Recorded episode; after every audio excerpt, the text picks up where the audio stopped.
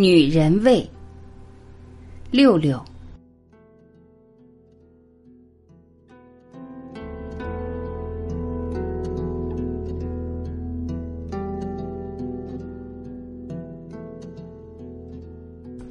这个词特别容易引起人的遐想。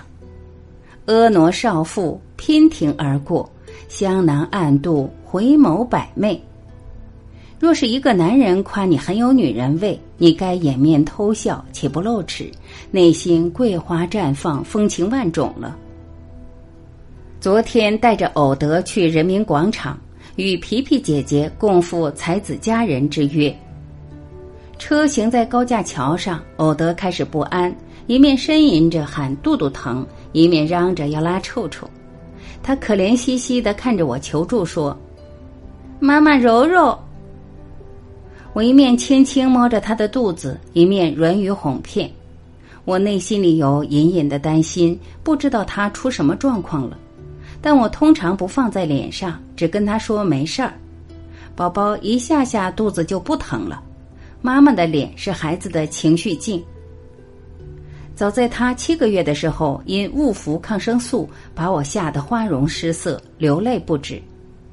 宝宝看到我的惊慌失措，也开始嚎啕大哭，家里一片狼藉。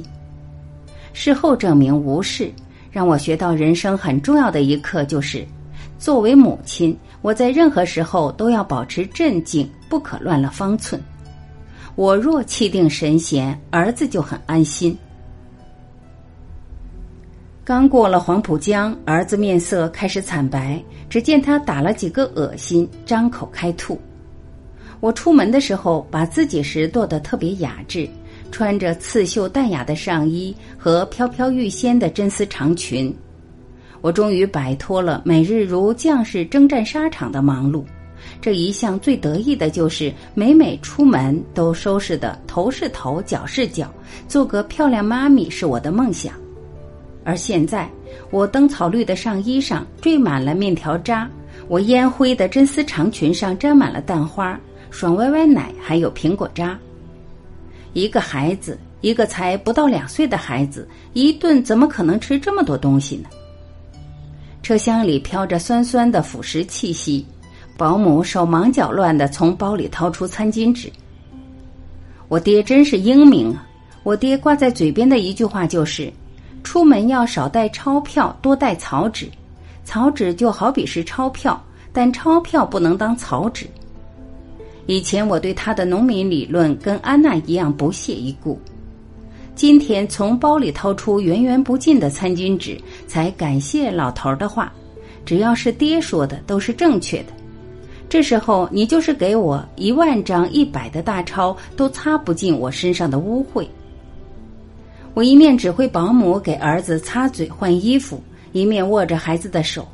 我不敢让他靠我，但又不愿意放开他的手。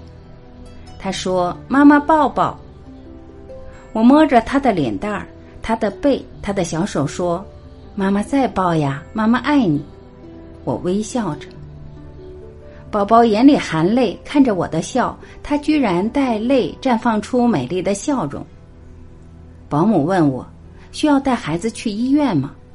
我想了想说：“等下了车再说。”我内心里有不好的预感，这孩子在基因上遗传了他爹，出门就晕，坐车晕车，坐船晕船，连骑个自行车还晕花。我心里有无限的懊悔。人在选择基因的时候是多么的重要。我爹某日曾一本正经的告诉我：“这一辈子你妈对我有恩，我是无论如何不会离开她的。她的那两个卵子质量多高啊！”当时把我笑趴，连这个都值得感激。但老爹的话，在经过岁月的洗礼后，再回头看看，句句经典。我妈把好的卵子又传给我了。家庭之树代代长青，而我老公，而我老公统共就贡献一个小尾巴蝌蚪，都是毛病。唉，我老公说我闷坏，好的基因都挂在表面，不好的都深藏不露。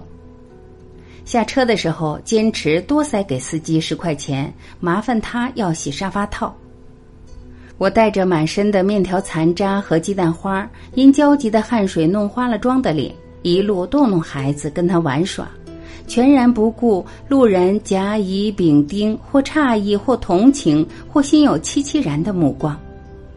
孩子果然晕车，一下了车又生龙活虎了，他不停的喊：“妈妈抱抱。”母亲的标志是：孩子在病了会喊你的名，孩子在遭遇挫折了会想起你。也许在平日里高兴时，他全然忘记你是谁。能在这些时刻被他想起，就是我的荣幸。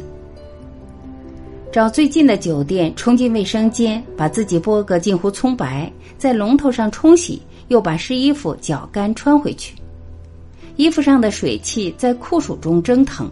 即使洗过，我依然闻得见那种酸酸的呕吐味，这就是女人味。感谢聆听，我是婉琪，我们明天再会。